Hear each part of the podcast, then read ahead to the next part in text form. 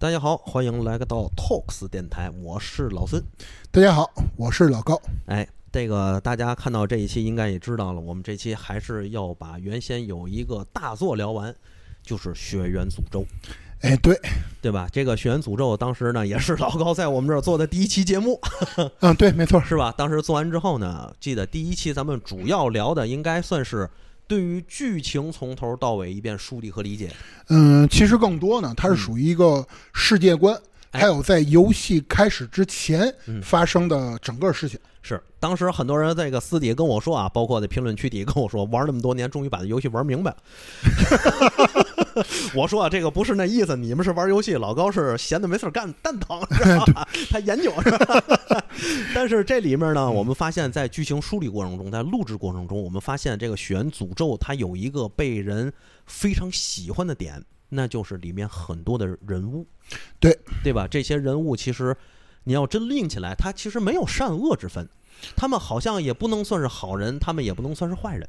其实那期《轩辕诅咒》上架以后，嗯嗯，大家的留言呢，我多多少少其实也都看了。嗯，虽然说是偷着看的啊，嗯，其实有几个原因。第一个原因呢，毕竟是我第一次录节目，嗯，心里没底，嗯，知道怕别人卷你。哎，对对对，其实是怕人骂我。嗯，然后呢，看到更多可能是给予一定的支持和喜欢。嗯嗯，所以呢。当时对于我来说，真的，我觉得各位听友给我的帮助其实挺大的。嗯，呃，主要是在自信心方面啊。是，呃，第二个呢，就像我在《血缘诅咒》里面说过一句话，可能《血缘诅咒》没有好坏之分。嗯，其实当时原话我说的是《血缘诅咒》世界观下没有一个好人。嗯，但是我也后半句没有说，他其实也没有一个百分之一百的恶人。哎，其实我觉得这也是这个《血缘诅咒》这个游戏特别迷人的地方。对，明白？就是我最一开始梳理完了之后，我看里面很多剧情，包括这些人物，我都感觉有些人物给我很大的一个冲击。就是我第一次发现，在一个善恶观在当时啊，他所这个《血缘诅咒》所处的年代，在游戏里头善恶观非常明显的情况下，竟然有一款这样的游戏。对对吧？其实直到现在，我们看它依然很有魅力。所以这期呢，我们就会响应，哎，当时很多听友的这个声音哈，咱们把这些人物给它重新的梳理一遍。对，也是我觉得《血缘诅咒》它是一个，首先我来说啊，它是魂系游戏我最喜欢的一作。嗯。然后呢，我一直觉得有一点，就是总是差那么一点没有聊完。嗯。就是关于一些 NPC 的人物，他背后的故事。对。虽然说有一些人，咱之前在《血缘诅咒》的那一期节目里面已经聊过了，嗯，但是呢，更多他是以一个 BOSS 的身份出现的，对，嗯，但是在整个游戏流程过程当中，你会发现有很多的 NPC，嗯，他们身上也有非常多的故事，没错啊。同时，就像老孙说的，嗯，就是你设身处地的去把自己带入进去，去想你可能做的。决定就是你在那个位置下，你做的决定未必就比游戏里的人物能好多少。确实是，就是在那种大的命运的驱使下，很多人是没有办法做出一个正确的一个抉择的。嗯，更多是由于这个人的很多因和果造成的。没错，这也是这个游戏魅力所在，对吧？所以我就一直在想，在你心目中啊，你第一个。就是对你在游戏过程中有印象的人是谁？第一个有印象的，如果是游戏当中啊，其实那第一个肯定就是按照流程来说了。对呀，第一个那就是我想啊，呃，应该是吉尔伯特。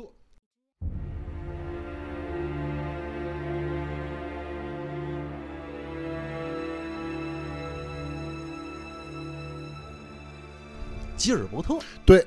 这个名字可能，如果是第一次听，或者是听过咱们上一次血缘的人，嗯，可能根本不知道这个人是谁。是这谁？这么说吧，呃，咱们上一期节目聊过，嗯，主角是以一个外乡人的身份进入的亚南。对，欢迎来到亚南嘛。对，没错。他在整个剧情流程过程当中，其实这个人并不是他第一个认识的人。第一个认识的人，咱一会儿会聊到啊，就是尤瑟夫卡。嗯，因为。当你做起来以后，第一个映入眼帘的字体就是尤瑟夫卡诊所。对，当你进行游戏流程的时候，你碰到第一个和你对话的人，嗯更多的人会是吉尔伯特。嗯，确实，吉尔伯特他其实从头到尾，你没有看过这个人具体长什么样子，哎还真是啊。对。但是更多的，他是以一种身份跟你聊天儿，聊的是什么？首先第一点，我们可以通过沟通判断这个人，嗯，他也是一个外乡人。哦，跟主角一样，也是外来的呗。对，当初具体得了什么病不清楚，哦他也是来到亚南镇来接受血疗术的。哦，慕名而来。对，从此居住在了亚南。嗯他跟主角沟通的话其实并不多，但是主角问过他一个名词，就是你知道哪里有苍白之血吗？这是在游戏中第二次遇到苍白之血，对吧？，对，没错。嗯第一次呢是主角醒来，他看到了一张纸条，上面写着去寻找苍白之血，哦，然后他就想要找一些人询问嗯到底什么是苍白之血，嗯所以他第一个遇到的 NPC 就是吉尔伯特。哦，但是吉尔伯特给他的就是回答是嗯根本没有听说过。哦，通过这一点，我们不难判断，嗯苍白之血这一个名词嗯是只有在亚南这个城镇里面的高层才可以接触到的。明白，就相当于这是一个亚南镇里的一个不宣而宣的秘密。对，所以呢，吉尔伯特他根本不了解什么是苍白之血，嗯但是他对于我们的帮助很大，大到什么样？我们第一个碰到的人形 BOSS 嗯圣职者，嗯那个兽形圣职者，嗯其中魂系游戏有一个特别著名的一句话，嗯，叫“毛多若火体大若门。”。对，毛多若火就是在那个 BOSS 身上得来的。那么这个火是从哪儿来？嗯很多人可能觉得是那个火焰瓶，根本不是，而是吉尔伯特会给我们一个喷火器。哦，你看看这个宫崎老贼在这儿就告诉你这个诀窍了。对，然后那个喷火器在整个流程当中只能使用一次，嗯就是对战那个 BOSS 用的。哦，所以吉尔伯特对于我的印象不能说是很深，但是他是我印象当中的第一个与我对话的人。嗯，或者说他是第一个给你一个金手指的人。哎，对，当然啊，其实我后来才了解，嗯。在醒来以后回头就，呃，尤瑟夫卡就会跟你对话，啊。但是当时不知道，醒来以后就直接出门了。啊，所以吉尔伯特算是我碰到的第一个 NPC。嗯。所以呢，这个人咱们简单的梳理一下他的背景故事啊。嗯嗯。我们从刚才只言片语当中不难发现一些事情。嗯。第一个，吉尔伯特他是一个外乡人，嗯他曾经具体是什么职业不清楚，但是他也得病了。得病以后，他来到了亚南镇。那么，既然来到了亚南镇，就证明当时亚南镇的血疗术已经非常知名了，很多人慕名而来。同时，他经过了血疗术之后，他没有走，而在亚南镇定居了。为什么？哦这是为什么呢？我们去思考这一个问题，当然这也是有我个人的一些推断啊。嗯，应该是血疗术是一个慢性病，慢性的治疗效果，它不会说是直接输入到你的血液之内，马上就见效。哦，同时，它还有一定的上瘾症。我们在游戏当中可以得到一句话，就是亚南人民对于血液的渴求远高于酒。是当时我看到这句话的时候，我也觉得这个东西很可能不是一个不是一个好玩意儿。对，明白？它有点儿，你想啊，人对于酒精的那种摄取、那种依赖，已经到了一个什么地步？在酒精之上，我当时脑里蹦出来的就是毒品，没错，对吧？对他对于那种渴求度，你可以想象什么原因让他慕名而来，来到了一个外乡，就是异国他乡，嗯同时又在这定居下去。是，而且所以当时这个事情给我转变完之后，我就感觉这个亚南城，包括它的上层和它的人民，都是一群怎么说呢？被毒品或者毒药所毒害的人。没错，所以这里有很大的故事和背景线。对，其实这也是我觉得一直说《血缘诅咒》的特别大的魅力，都是在这些人物的只言片语，他的行为背后你去思考，他有很多的思考性。对，所以呢，咱们通过第一个 NPC 吉尔伯特就会发现，咱们跟他沟通的时候，还有一些轻微的咳嗽声。嗯就是宣诅咒，我们跟吉尔伯特去沟通的时候，就会发现他的咳嗽声会愈演愈烈，到最后我们在新亚南通往旧亚南那座桥上打那个圣职者 BOSS 之前，他给了我们一个喷火器之后，你再去找他沟通，整个那个窗户里面只剩下咳嗽声。哦，你可以想象，这一个人已经说不出任何话了。说白了，他已经是病入膏肓了。对，当我们从新亚南经过一些事情再回来的时候，我们会发现他那窗户上那一盏灯已经熄灭了，哦，就证明这个人最后死掉了。嗯所以吉尔伯特他其实是在亚南这一种时代背景下的一个牺牲的产物嗯，他也是更多的一个群像。说白了，我感觉他就应该像是什么呢？像是这个亚南所有人民一个代表，对就是他代表了所有我们看不见但我们知道的这些亚南人民最后的结局和下场，对对吧？同时呢，好像宫崎老贼也通过这个人物告诉我们，这个亚南城它到底是一个什么样的，它的结局是什么，这里面的人民是什么样子的，你身处一个什么样的环境，对对吧？我所以我觉得可能是这个宫崎老贼通过这一个小人物给我们揭开了这个庞大亚南城的一点儿点儿。对同时，其实当然啊，这只是我们可以对话 NPC 其中的一个。嗯然后还有很多居民，我们都可以跟他对话。嗯，比如说，有的人是讨厌你，嗯啊、告诉你一听你说话就是猎人，让你滚。嗯还有一些人，你能听到他的房间里面在开那种狂欢 party，嗯，就是类似于世纪末的狂欢哎，对，啊。还有很多人会觉得今天晚上是猎杀之夜，我绝对不要开门。嗯，就是等等吧，嗯这些居民给予我们的一些回馈，我们都可以从中看到亚南城是一个什么样的城市。在当时的背景故事下，嗯，其实呢，这只是其中之一。嗯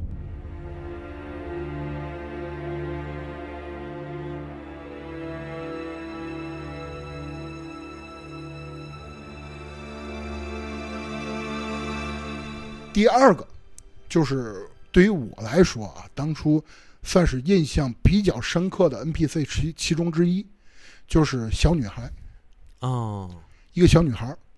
这个小女孩没有名字，但是我们第一次碰到她，是她的窗户上的灯是亮着的，嗯。因为轩辕诅咒有一个呃，算是一个明显的提示吧，嗯。只要房间灯亮着，我们是可以过去对话的。嗯。小女孩第一次跟我们说的话是：猎杀之夜，她的父亲去外出猎杀了，嗯。然后她的母亲去寻找她的父亲，嗯。很久没有回来了，嗯。希望我们可以帮助她来找到他的父亲和母亲。嗯然后呢，当我们再多跟他对话的时候，他会给予我们一个八音盒，嗯，这个在第一期节目当中已经说过。是当时谁拿了八音盒还想这干嘛用的？哎这是对对对对给我一这干嘛？对，就是让我们去寻找他的父亲和母亲。嗯，在游戏的初期，再过了一会儿，我们会发现，原来他的父亲就是我们碰到的第二个 BOSS，就是加斯克因神父。嗯加斯克因神父。那么，其实从第一个小女孩身上，我们就可以把这一个家庭联系起来。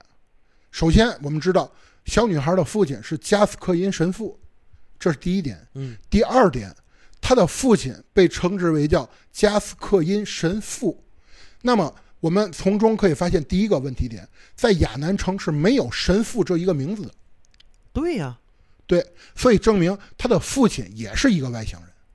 哦嘿，这一点还真是。对，整个在亚南城，他的整个治愈教会的统治下是没有神父这一个职位的。哦，也就相当于小女孩其实也是一个外乡人，对，明白？一个家庭都是外乡人。嗯然后他的父亲，后来我们可以得知，他的父亲是一个神父，在外出猎杀的时候，最终也受化了。嗯然后我们通过进攻这个 BOSS，然后我们会发现他的母亲最终也死在了他的父亲屠刀之下。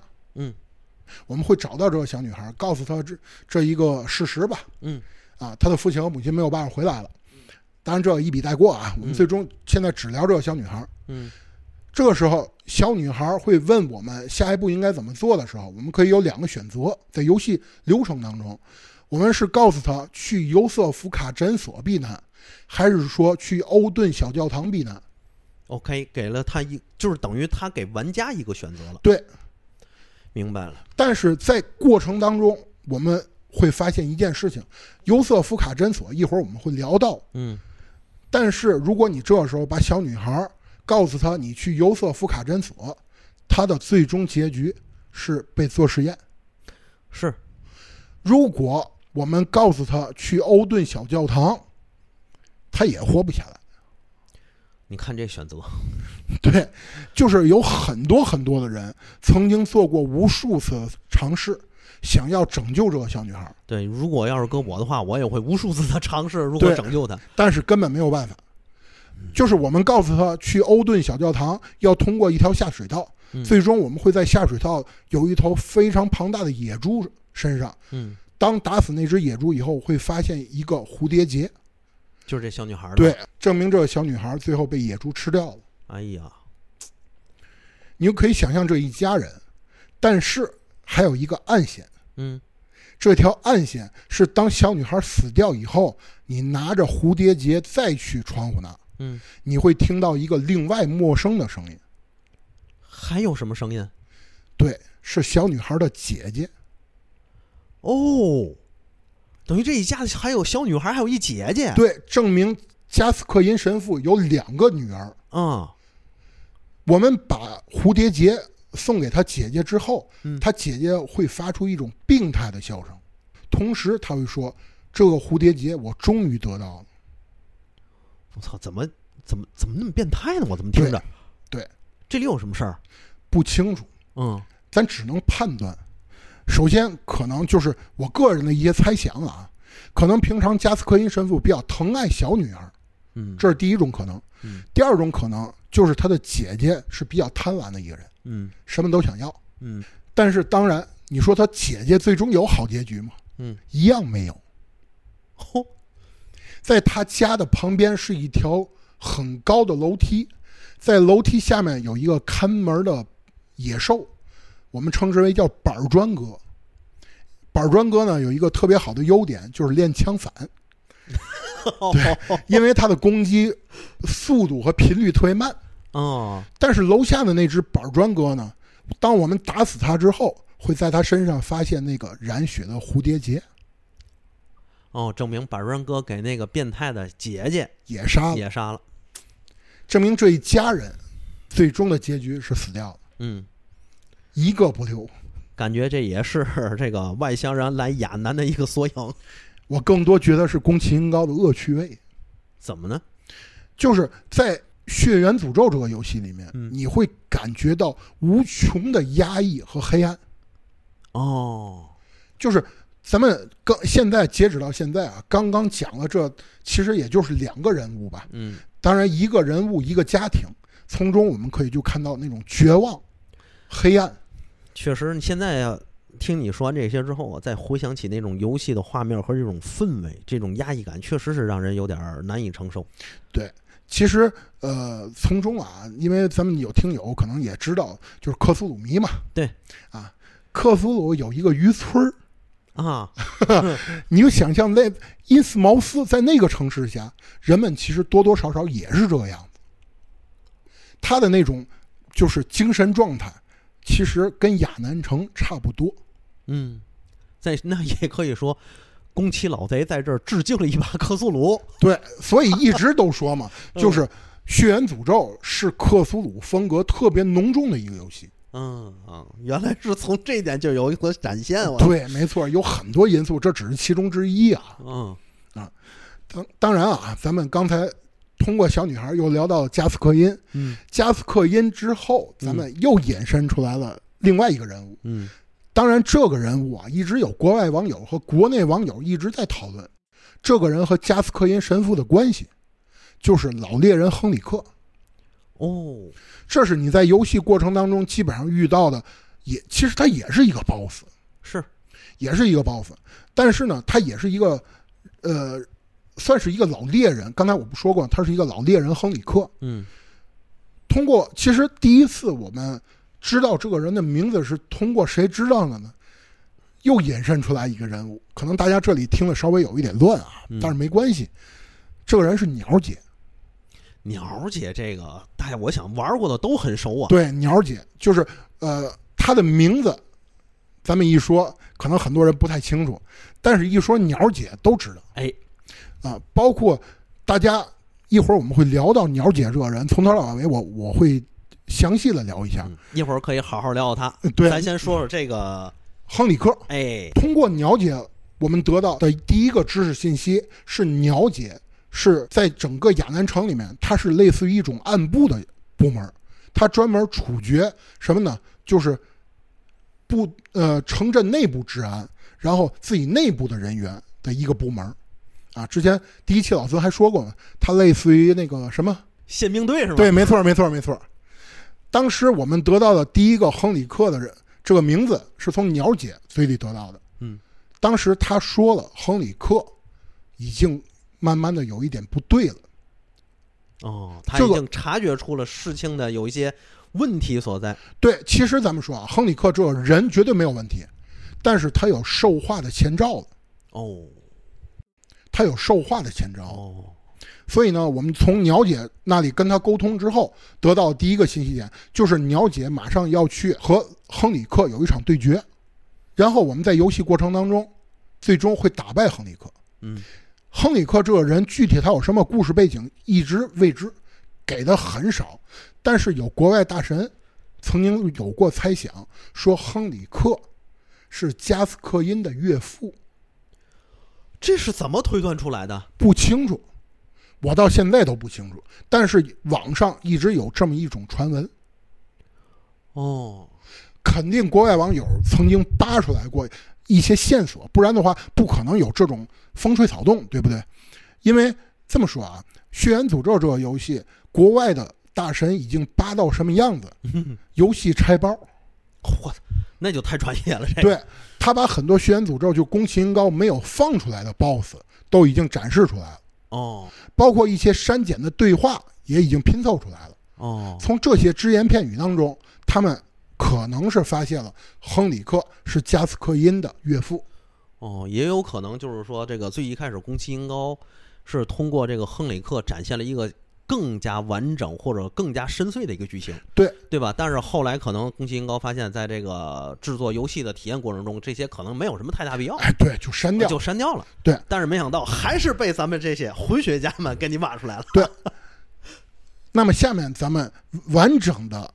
复原一下，加斯克因这一个家庭的组织，嗯，咱们是建立在亨里克是他岳父的基础上啊，嗯，这一个猜想基础上，嗯，那么我们不难得到一个答案。首先，第一，加斯克因也是一个外乡人，他来到亚南的目的应该也是血疗，嗯，对吧？对，因为这玩意儿已经名闻塞外了嘛。对啊。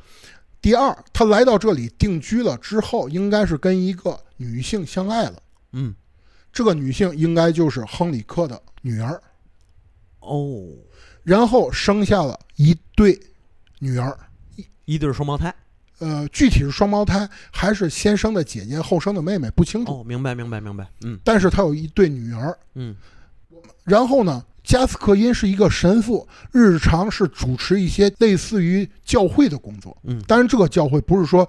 呃，亚南城那个治愈教会啊，明白？他应该是类似于基督啊，还是咱咱这个不不去细细分，因为也没有介绍过。嗯，但是他的老丈人是一名老猎人。嗯，我们可以想象，加斯克因神父应该这一个家庭是很美满的家庭。嗯，因为都隶属于政府部门嘛。对，还有一些神职者的工作。对，对吧？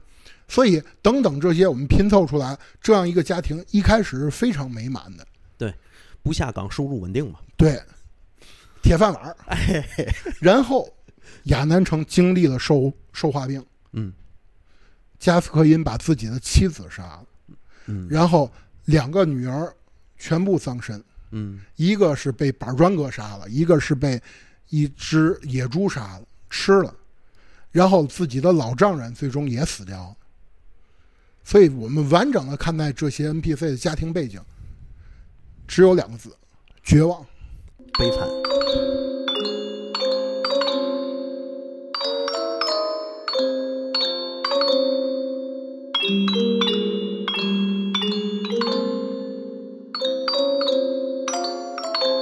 那么老猎人亨里克的故事，它最终的结局就是主角在打他之前，你会选择是否等鸟姐，就是你是跟鸟姐一起把他。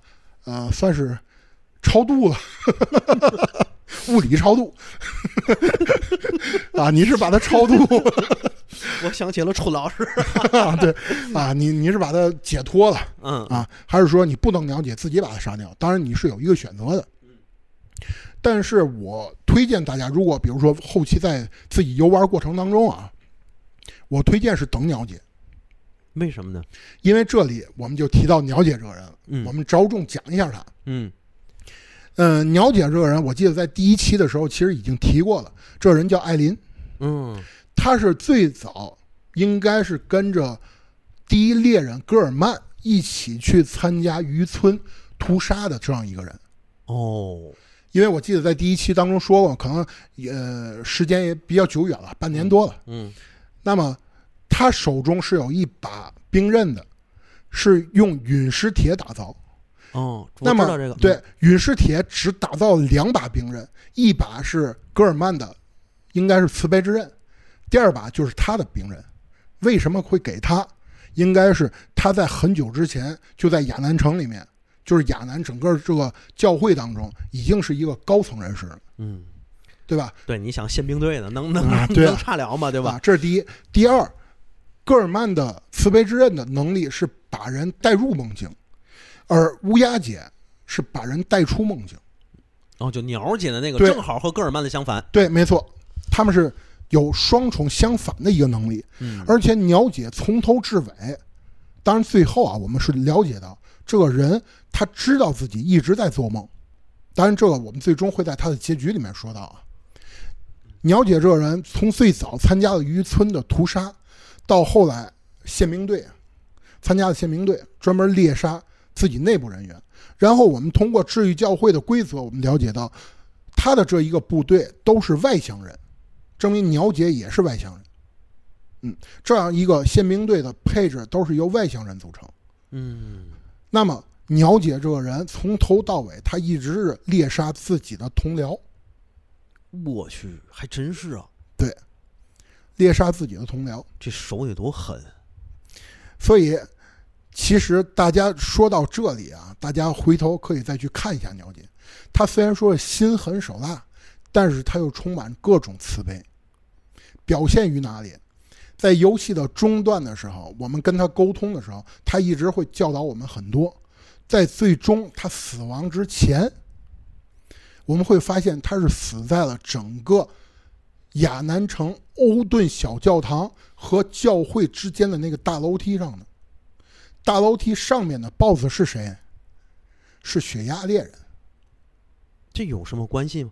当然有，嗯血压猎人，我们跟他对战的时候，如果你转身跑，嗯血压猎人只在楼梯上徘徊，他不下来。哦，他怕的是谁？鸟姐。对，所以有玩家戏称，就是通过我们跟鸟姐沟通，我们知道鸟姐在之前跟雪鸭有过一场生死对战，对战，嗯最终的结果是鸟姐重伤，哦在那里已经奄奄一息了。嗯但是雪鸭猎人没有，基本上没没事儿。嗯但是我们跟他打的时候，我们会发现他身上没有血瓶了。明白了。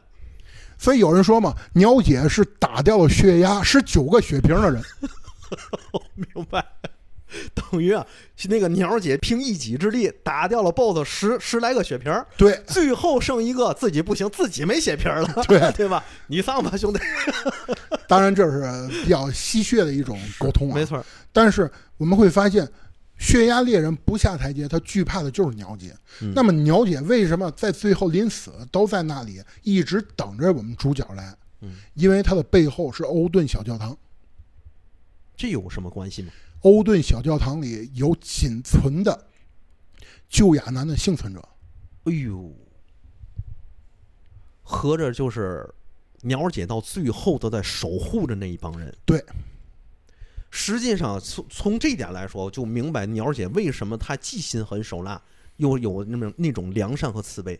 同时，我们也可以了解到，就这样一个人，他担任宪兵队，当然这宪兵队是带引号的，嗯，担任宪兵队的队长职位，他嗯绝对是够格的。肯定是因为对于他来说，他的心狠手辣，正是因为他的仁慈，对，没错，对吧？他自己心目中他是有守护的人的，对而且这些人是他必须要要去守护的，哪怕是要斩杀掉自己那些已经出现问题的同僚。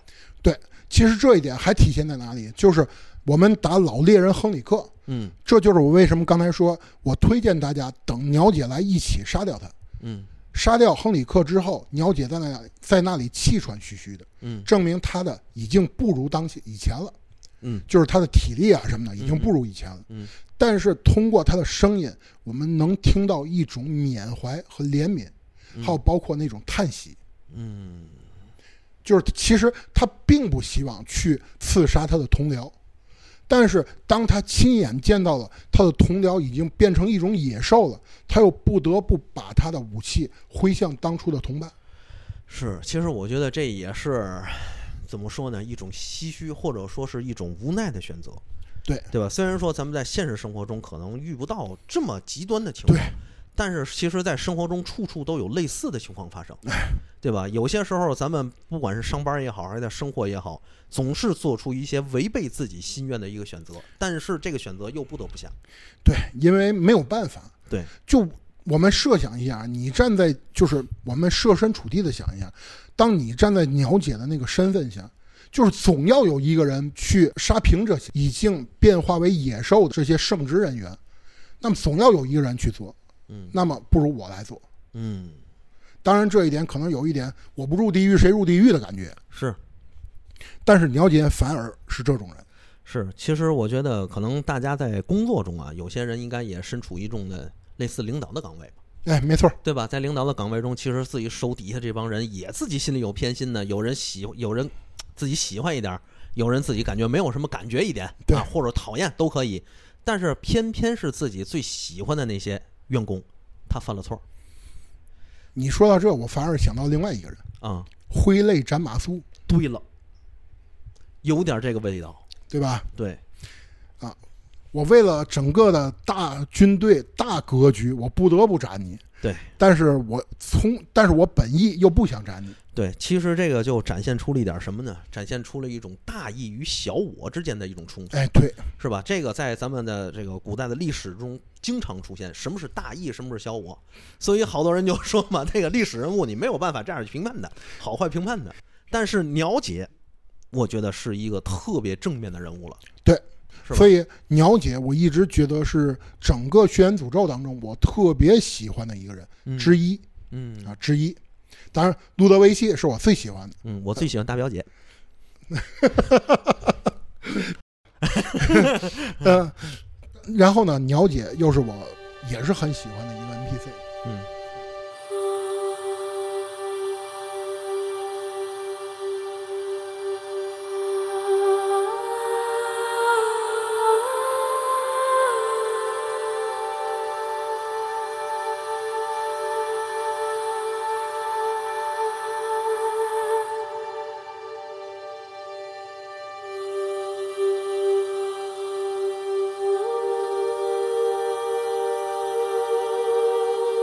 咱们说了啊，刚刚讲过了一些了解的一些事情，嗯，咱们下面再说一些一些小人物。嗯。在游戏的流程当中呢，我们刚刚提到了欧顿小教堂这样一个名词。那么，欧顿小教堂当中这些幸存者，其实都是我们在游戏过程当中拯救的一些村民、城镇的居民。是，其中呢是以四个人为首，第一个是老太婆，啊，整个游戏过程当中，我们第一次碰到老太婆的时候，对我们恶语相向，嗯啊，就是就差骂街了。嗯，啊，当然他不可能给你 游戏限定不能骂街，所以没骂出来。对对对 不能没法过审。对，没错，就差骂街了。嗯但是呢，慢慢的，我们在通往新亚南的过程当中，我们还看到了一个人，高光时刻啊。这个人是欧顿小教堂的那里的一个佝偻的一个侏儒。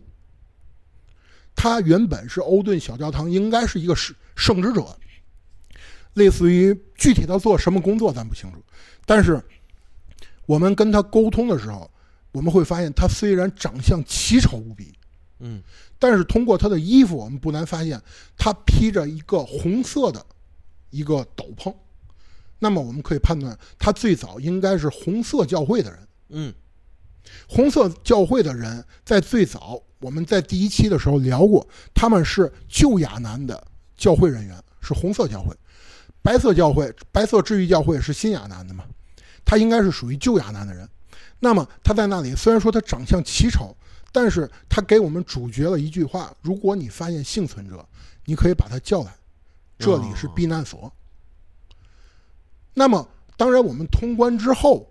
我们会发现一个特别好玩、有意思的事情，就是一开始我们对我们非常友好的那个尤瑟夫卡，他也是一个避难所，但是叫往他那里的人最终都死掉了，哟呵，都被做实验了。嗯，反而是我们一开始觉得奇丑无比，可能是一个非常恶心的一个人，反而去那那里的人，他真正用心去保护这些人。嘿，而且我记得，就整个游戏过程当中啊，这样一个人物给我印象最深的一句话，就是他跟主角特别卑微的说了一句话：“如果猎杀之夜过去，大人您能否愿意和我交朋友呢？”他为什么会这么卑微的和主角去说这个？对，首先第一点，我们可以看到啊，通过这些分析啊，首先第一点，主角是一个猎人，在当时亚南应该是。位置非常高的一个人，一种职位，称之为叫猎人。嗯，那么他首先第一点，他是红色教会的人员，首先他的职位就比猎人要低，这是第一点。第二点，他有非常浓重的自卑，这种自卑应该是来源于他的相貌，还真有可能，对吧？还真有可能。对，第三，这样一个人，他说话非常低三下四，自卑。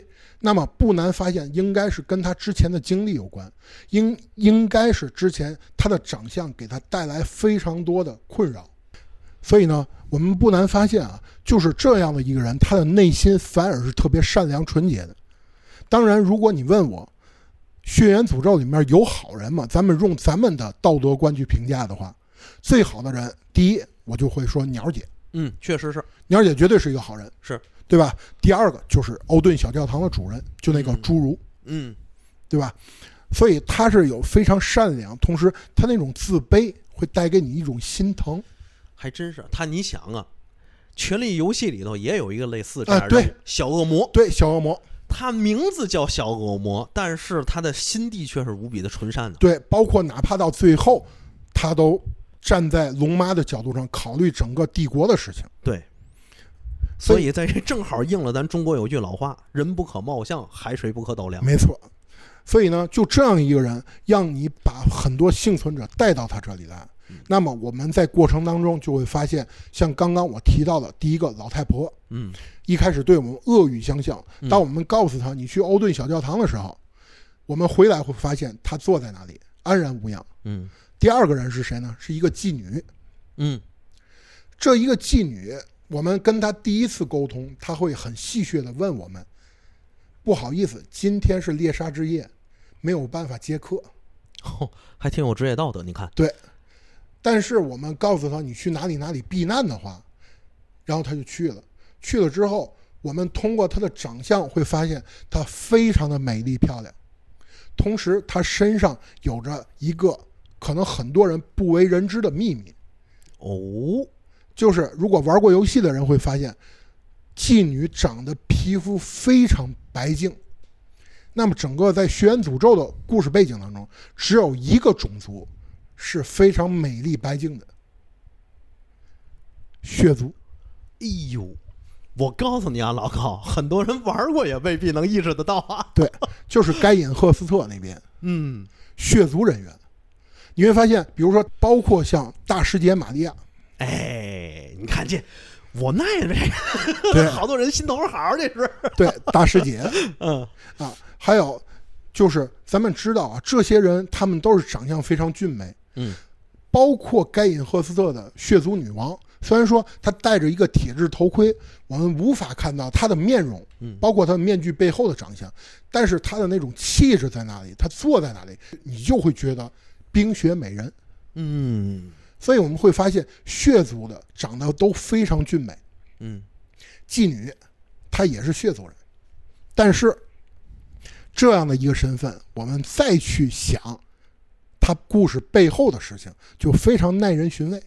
哦，哪一点耐人寻味呢？你想啊，一个血族的人，嗯他的祖籍，他的他是血族后裔，嗯，为什么会做了妓女？还真是。你要这么一说，应该是你血族应该是比较，这地位应该是比较高的一种人呢。对，我们在第一期的时候聊过，威廉教授曾经做过一次屠杀盖隐赫斯特行为。嗯应该是在当时有一些人活了下来，然后在亚南镇隐姓埋名的生活下去，哦，不敢承认自己是血族后裔，明白明白明白只能苟活。明白。这个很多历史时期都是这样，对吧？很多前前朝的一些这个亲戚啊，什么王公贵族的亲戚啊，怎么怎么样的，王族的人员呢，或者皇族人员呢，都会隐姓埋名，然后变成一个普通人啊。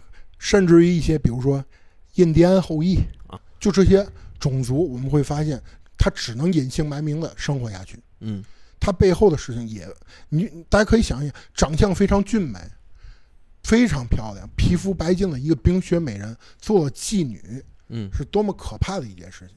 嗯同时，我们当把他接到了欧顿小教堂之后，跟他在沟通的过程当中，他会给我们他的血液，哦就是他的一种血瓶儿。嗯这个血瓶儿的功效其实很好，它是可以直接把你的生命值直接回满。哦，神器呀！对，但是在整个游戏过程当中，除了它之外，就只有尤瑟夫卡诊所的那个血瓶有这个功效，啊，只有这两个有这个功效。嗯那所以我们可以从中发现很多故事，就是这些人他们其实背后都有另外的一个身份，嗯就是侍女。哦，这就谈到了第三个欧顿小教堂的一个幸存者，侍女。嗯侍女，我们第一次见到她，在游戏过程当中是在哪里见到她的？嗯我相信可能很多玩过游戏的人有印象，嗯可能有些人呢有一点淡忘了，是在被遗失的村庄当中见到。她在角落当中蹲着，然后当我们穿上一身治愈教会的服装的时候，她才会跟我们对话。哦，你穿任何其他服装，她都不会跟你说任何话。只有穿上一身治愈教会的服装，他才会跟我们说话。哦，原来您是治愈教会的大人啊！这说明他也是治愈教会的人。对，所以我在第一期的时候之前聊过，治愈教会在当时有一个非常特殊的职业，这个职业当时有很多人都是女性为主，其中比较代表的第一个就是阿梅利亚主教，第二是这侍女，第三应该是这个妓女，之前也是。这些人的工作就是通过血疗术把上古神的血液注射到自己体内，然后从自己的体内再抽出血液，供整个亚南城上流社会人士平时饮用使用。我靠，这说白了，自己就是一个活体过滤器呀、对你也可以把它想象成一个可再生的血袋儿。哎呀，天哪！你就说这治愈教会这都是干什么事儿的？这都是。对其实还有刚才我少说的一个人，嗯就是尤瑟夫卡，嗯，对吧？你会发现他们的血液确实是有功效的，是所以他们这些人确实是有用的。哦，所以侍女也算以其中一个。第四个人就是小偷，嗯，不能说是小偷啊，呃，游戏里很多玩家戏称他为骗子，为嘛呢？因为这个人啊谎话连篇。但是当你跟他沟通时间长了以后，你会发现，他说的每一句话都是反的。哦，在就是跟你玩一那个谜语人那一套是吗？他还不是谜语人，他直接告诉你答案，但是他说的所有话都是反的。嗯比如说，他告诉你那边的侍女是一个高贵人士，妓女是一个丑陋不堪的烂人，但是你把它反着想，这正好符合实际情况。对，就是这个骗子他说的所有话都是反过来的。那么好，咱们继续啊。整个欧顿小教堂里面应该就是这四个幸存者，当然你在游戏过程当中还能碰到第五个人，第五个人我们一般称之为叫狼人，因为我们会在游戏的过程当中看到一个人在那里吃尸体，吃受化病的尸体，然后呢，这时候他也会问你哪里有安身之所呀？游戏玩家记得一定要告诉他，你去尤瑟夫卡诊所吧。哦，以暴除暴，以恶制恶。对，因为如果你告诉他你去欧顿小教堂，嗯，当你再回来，你会发现欧顿教堂里面的所有幸存者全死了，哎呦，全都被他咬死了，吃了。嗯，所以我们只能把它放到那个尤瑟夫卡那去。嗯，那么狼人基本上他背后的故事，呃，因为信息太少。所以我们只能只言片语的了解一些。那么，整个欧顿教堂里面这些人，老太太刚才我们说了，一开始恶语相向，但是在整个血月开始以后，我们再去跟他沟通，会发现老太太已经将近疯了。但是她抱着我们，称我们为孩子，抱着主角，称主角为孩子，说你是否有哪里疼痛？如果你告诉他我疼痛的话，他会给你拿止痛药去。嗯，最多应该啊，因为时间很久远了，游戏很久远，应该你可以找他要三次。嗯，第四次的时候，就是下一次你再找他要，嗯，你会发现老太太没了。在欧顿小教堂出门右拐，你会发现老太太的尸体。从中我们可以得到。应该老太太是给我们找止痛药的过程当中，被怪物猎杀了。哎呦，他是真的把我们当成一个孩子看待。哎呦，这是一个有母性光辉的角色啊。对，这个是有温情的。对，有非常浓重的温情。然后这几个人的结局啊，咱们再说一下啊。妓女，妓女的结局是在最后。过了一系列的流程之后，回去找她，发现找不到了。在一个角落当中，我们会发现她生下了眷族，最终死掉了。证明在当时，所有的侍女这样一个职业，应该都是接受过上古神的，类似于一种恩赐。对，嗯，咱就这么说吧。对。为什么说有一种恩赐呢？因为影射出来了下一个人物。嗯，尤瑟夫卡。为什么说尤瑟夫卡也是这样一个人物？我们放到比较后期去谈这样一个人物，因为尤瑟夫卡在游戏的一开始，我们就可以跟他沟通。嗯，他一开始跟我们说话是非常温情的，跟我们说：“猎人啊，您一定要小心啊，请您一定要注意身体。” 我听着不像好话呢。他一开始真的。是这样跟你说的，嗯，但是慢慢的你就会发现他的语言变了，哦，他会告诉你，如果见到幸存者，一定要带到我这里来，嗯，种种事情，嗯，我们游戏后期会发现有一条密道是可以通向尤瑟夫卡的背后的。当我们进入到尤瑟夫卡诊所的背后，我们会发现，原来尤瑟夫卡应该是一对双胞胎。哦，等于尤瑟夫卡大夫是两个人，对，没错，而且长相也非常漂亮。虽然说一开始跟我们说话那是姐姐还是妹妹，不清楚，我们简单的把她称之为叫尤瑟夫卡 A。嗯，尤瑟夫卡 A 应该是确实是非常善良的一个人。嗯，但是在中间某一个时间段，被他的另外一个尤瑟夫卡，他的双胞胎的姐妹，嗯，做实验了。哎呦！做成什么样子呢？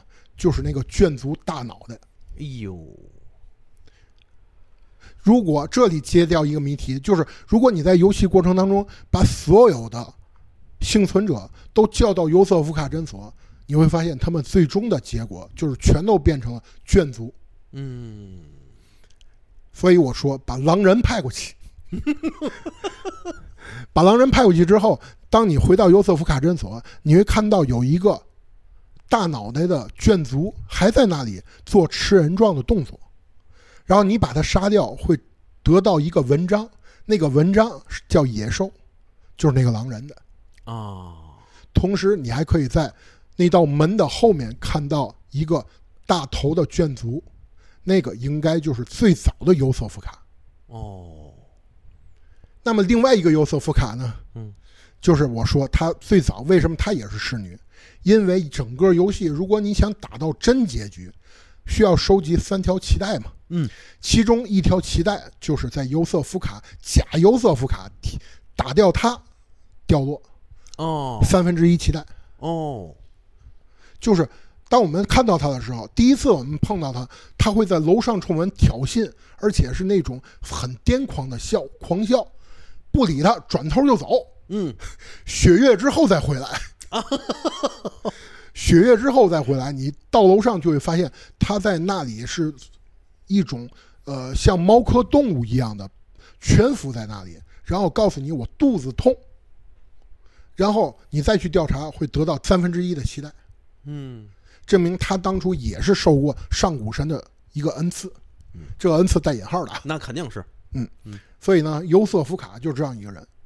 然后我们通过整个还原背景，我们会发现，其实整个亚南城里面是有一些人物善良的，他是有高光时刻，同时在那种背景下，他又不得不做出一些事情。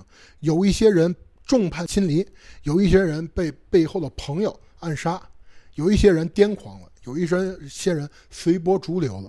每一个人都有各自的结局。那么最后，我们再说最后一个人。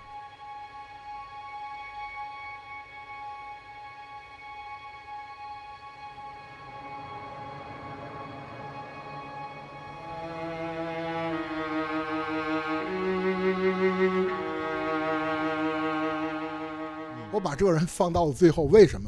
因为这个人身上的故事，我觉得是非常悲惨和凄惨的。这个人是谁呀？这个人就是整个游戏过程当中，我们称之为叫“金发刘德华”的阿尔弗雷德。你我听这名字好像一点也不悲惨。其实呢，大家戏称啊，他为“金发刘德华”。为什么说他叫“金发刘德华”呢？我们会可以想象这样一个人，他长得非常俊朗，嗯同时一头金色短发。第一次我们在游戏过程当中碰到他，应该是在整个大教堂的左边，他在那里跪地全服祈祷，然后我们跟他沟通，得知他是处刑队的一员。处刑队如果有印象的人应该知道，当初是派往该隐赫斯特屠杀血族的这样一个部队的番号。嗯，对吧？叫处刑队，他们的武器是一种锯齿的车轮状的一个武器。就拿着砸人家是那个。，对，虽然说啊，这里插一个题外话嗯，可能大家听起来很搞笑，嗯但是这种锯齿车轮状是致敬《剑锋传奇》，哦，宫崎老贼在这儿还致敬了一把。，对，致敬《剑锋传奇》。《哎呦，剑锋传奇》里面有一个有一种呃怪物吧，嗯嗯，也是这种嗯一个车轮状，然后车轮整个边上都是钢刺，嗯，啊，就是这样一一种武器。这 老贼心路够深的，这个。对，所以我一直都说嘛，就是那个很多人都说《血缘诅咒》，包括魂系游戏，嗯，就是宫崎老贼在催更《剑锋传奇》。从这个点来的，对，当然虽然说 我觉得他肯定是。虽然说那个三浦大人已经去世逝世一周年多了啊嗯嗯，啊，但是《剑锋传奇》确实是很经典的一款作品。是啊，所以我们也很也有很多人说嘛，包括我在群里之前也说过，没有剑锋就没有魂系游戏。嗯嗯嗯，所以从这我们可以得到。但是咱们现在话题回来啊，就说楚行队当初的领导是谁？我不知道大家还是否有印象啊？就是当初血族到整个那个亚南城有两个人是比较知名的，一个就是大师姐，另外一个人叫洛卡留斯。大家如果有印象，会知道当初洛卡留斯是被威廉教授给血祭了。哦，我有印象，你说这事儿了。到倒吊者嘛，嗯给他头砍了，给他血祭了，嗯。血祭完最后招出来的那个嘛，嗯。啊，跟上古神沟通嘛，血祭嘛，对，洛卡留斯。但是洛卡留斯，我们去很多人说啊，就是包括之前可能我聊那期节目的时候，也有人说洛卡留斯当时不是血族的国王。我在咱们这期节目嗯。说一下我为什么说嗯。他是血族的国王。嗯。首先，第一点，血族城堡之内，我们可以看到很多的人物相片，其中有男有女，所以我们可以得到第一个关键点：血族不是只有女性，是有男性的，对吧？对这是第一点。第二点，我们在游戏过程当中看到的基本上都是女性，没有男性了。为什么？应该是当初经过一件事情，我怀疑就是屠城行动，就是灭族行动，全部都杀害了。第三，很多人说洛卡留斯不是血族的国王的证据，就是我们碰到洛卡留斯这个 BOSS 的时候，是在该隐赫斯特的那个房顶上去打的他。很多人说他当初应该是跟血族女王两个人最终战死了，所以他以一种那个进入梦境的状态还在那里。但是我反而觉得，他是死完之后，他的灵魂一直寄宿在哪里，他想保护该隐赫斯特。哦第四点，我们从该隐赫斯特可以看到每一个人的雕像，但是你去看一下洛卡留斯手拿的那个武器，和他的雕像武器不一样，这有嘛说法吗？证明一件事儿：嗯治愈教会是秘密处决的洛卡留斯。然后他给洛卡留斯编了一个故事，说是洛卡留斯在远征的时候牺牲了。为什么这么说呢？是通过金发刘德华得到这个消息。金发刘德华整个这一个人物，在第一次跟我们沟通的时候就说过，他们处刑队的领袖人物是洛卡留斯。哦，第二点，他身葬在异乡，在哦屠杀当时血族的时候，当然在他的嘴中啊，血族是污秽之血，嗯。是邪教。嗯。我们的族长在当初讨伐邪教的时候战死了，他的尸首不可以留在污秽之地，嗯。我要把他的尸首拿回来。嗯。这是当时金发刘德华给我们的故事情节，嗯。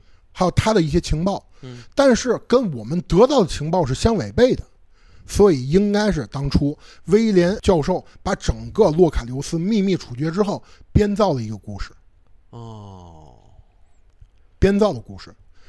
所以呢，处刑队最后金发刘德华最后一直的人生理想就是我要找回当初我们整个处刑队的荣耀洛卡留斯。这样的一个人，在整个游戏流程当中，我们经常可以碰到他。但是基本上每次碰到他，他都在坟墓之前做祈祷状，或者是跟我们谈一些崇高的理想。就是这样一个人，你会感觉他是有着非常高的精神寄托的。但是就是这样一个人，当最终我们去到该隐赫斯特的时候，金发刘德华也去了，嗯然后他用他的大齿轮把血族女王砸死之后，他疯了，为嘛呢？因为他知道了事情的真相。等于血族女王告诉了他，对，应该是他们才是真正的残暴的处刑手。没错，就是他一直觉得是人生高光的时候，是我们整个部队荣耀的时候，反而是最大的肮脏。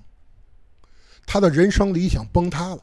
是，确实是，等于他这一生，他的荣耀、他的荣光、他的理想、他的目标，全部都是被人编造出来的。对，他只不过就是别人用于手里的达成目的的一个工具而已。对，就是全都是一场谎言。唉唏嘘啊，所以阿尔弗雷德最后疯了。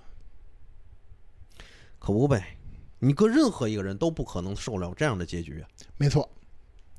所以呢，我把这样一个人物放在了整个《血缘诅咒》最后的一个 NPC 身上去聊他，因为我觉得这人身上体现的是悲惨，但是这种悲惨又不是他的悲惨，是整个那种时代背景下给予他的悲惨，他又没有任何还手之力。对，而且你也没有办法去说他什么，啊，对对吧？因为他是说句实在的，他也是个被害者，对，他是他也是个受害者，对，他是一个受害者。嗯，但他却是，他是以一个受害者的身份充当了一个施行人、施暴人的身份，对而且还自以为是正义与荣光。对，当他知道这一切之后，可不呗，所以通过刚刚我们简单的把这些 NPC 说了一下，嗯，我们会发现宫崎老贼的恶趣味到底有多恶。不是我呀，到现在我就没明白，说到这儿啊，这宫崎老贼这个恶趣味，他到底怎么来的？真的，你搁一般人未必想得到这些呀。就是一点，我觉得他是创造一种极端的那种恶的情况下，嗯体现出来的真正那些高光人物的高光时刻。啊、就是在一片肮脏之下，反而那些人的高光时刻会显得那么的耀眼。确实是，比如说路德维希、嗯鸟姐、嗯加斯克因、亨里克，嗯。那个老妇人、老老婆婆，啊、大师姐，对大师姐，就这些人，就像一开始我们聊的，他们身上没有善恶之分，嗯。但是他们有人生的低谷，有人有人生的无奈，反而他们又有人身上最宝贵的一些高光时刻，因为有这么多的暗和恶在当中，反而那些高光时刻又显得那么的耀眼。对，因为在现实生活中也是，从历史中来看啊，往往嗯很多被利用的人都是善良的人，对，对吧？因为他们这些出于善心也好，出于这种相信别人这种善也好，嗯，他们很容易被时代也好，被这个这个时局也好吧，被嗯一些人所利用。实际上，他们就成为一个时局的注脚。所以前几年有一个话题嘛，讨论的非常重，嗯，就是说善良的人反而是最容易被抛弃的人。确实是如此。还有呢，包括比如说，呃，最近也有一个话题，就是说，你看那些能力很强、做人又很好的人，他们反而是现在混的不是很好的对，我觉得这个确实是 玩一个游戏，咱就不用那么累吧？啊！对对对对对，留给大家咱们各自思考反思一下吧。啊，啊，咱们自己就是从中啊，我觉得每一个人可能都能看到自己的身边的一些多多少少一些影子。这呢，我也是觉得《血缘诅咒》非常大的一个魅力。对，其实有些时候也不是，也不得不说，现在为嘛游戏已经脱离了咱小时候那种单纯的那种娱乐的状态，哎，对，就是很多游戏已经开始逐渐的渗透到了现实，没错，对吧？有些时候我去玩一些游戏的时候，我都会感觉到，就是到底这个游戏是真的是只是一场游戏吗？嗯，有些时候，比如说好多人特别爱玩那个 GTA 五，我跑个小一点，一跑一点小题哎，啊，没事没事，跑这个特别爱玩 GTA 五，为什么？就是你会发现，他们能够用利用这个 GTA 五这个游戏，体验一种放纵的人生。宣泄嘛，宣泄，而且这样的人在现实社会中往往都是正面人物，对。对吧？比如我身边有很多这个很形象很正面的朋友，对吧？甚至他们的职业也很正面光辉。是画画的吗，啊，对。哎，就是炸球，就是老四。哎呀，对看你啊，一玩 GTA 五变个人啊，尤其是那个爱画蛤蟆那个是吧？告诉你，突警局就是他干的事儿。其实也说说说句实在的，这个游戏有些时候就是被称为第二人生，没错，尤其像这次咱们说的这个这些小这些小人物，我觉得都是，嗯。他其实并不像是咱第一期里说的那些那个大大师姐呀，啊，那个威威廉威廉啊，威廉校长对，什么劳伦斯啊，什么这个阿梅利亚大主教啊，对，他们那么让人印象深刻，或者说让人感觉这个形象特别的光辉，对对吧？但是他们就是光辉嘛，太光辉了。你像阿梅利亚大主教，你不你你不靠毛，你不靠火行吗？对对对啊，门儿和火呀、那是。所以有些时候，往往是这些小人物，在游戏之中我们一遍而过了，甚至你看他们很多选择都不会我们再去做第二次。嗯，但是我反而觉得这些小人物，他反而能体现整个这个时代背景，包括宫崎英高给我们打造的《血缘诅咒》的这个游戏到底有多黑暗。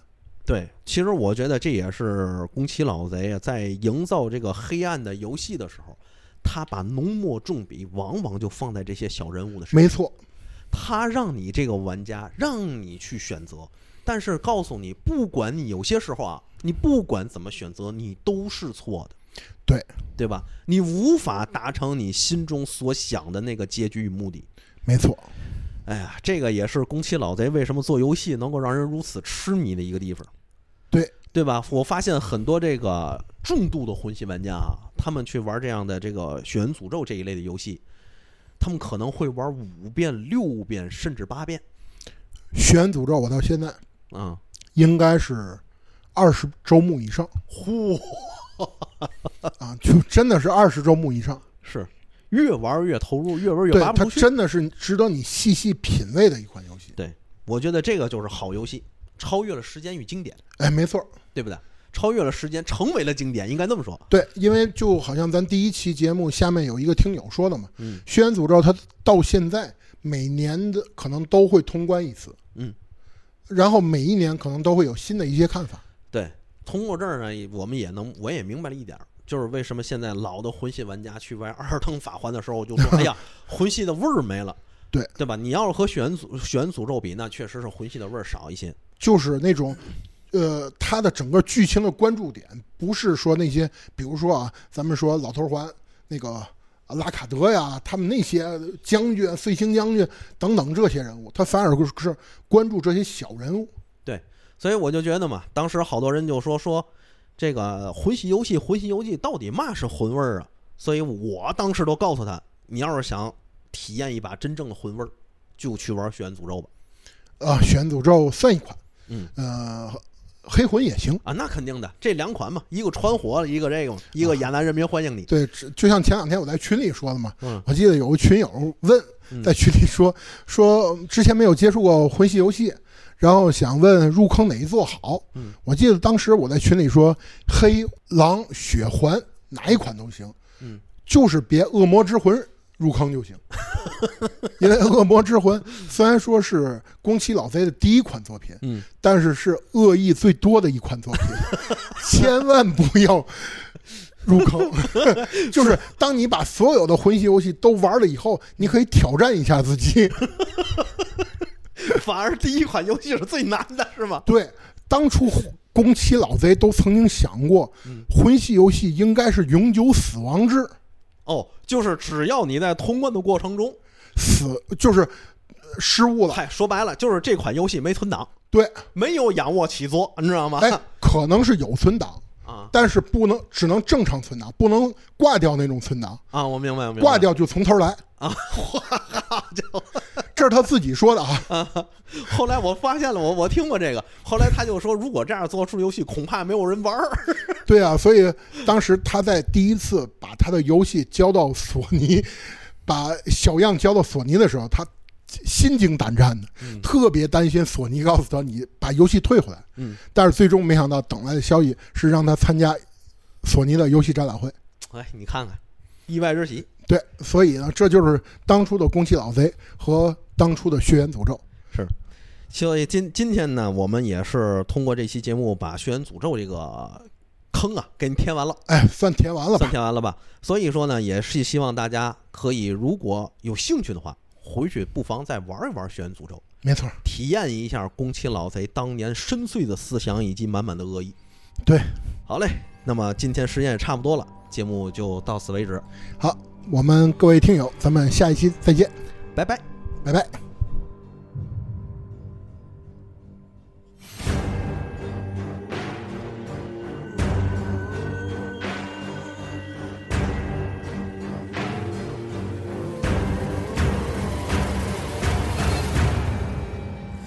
Your blood's gone bad. I knew it would. The devil king. I need you bad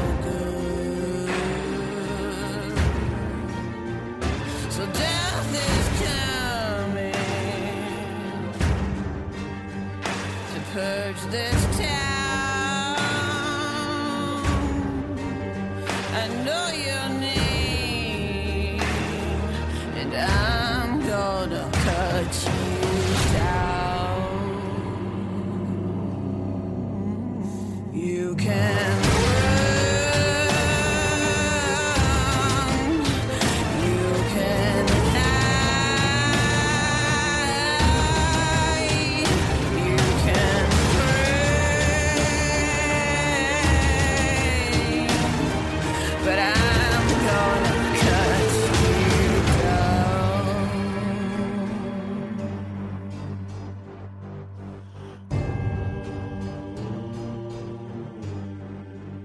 Uh, don't bring forgiveness. I don't bring peace. I've come to slay you. Come to kill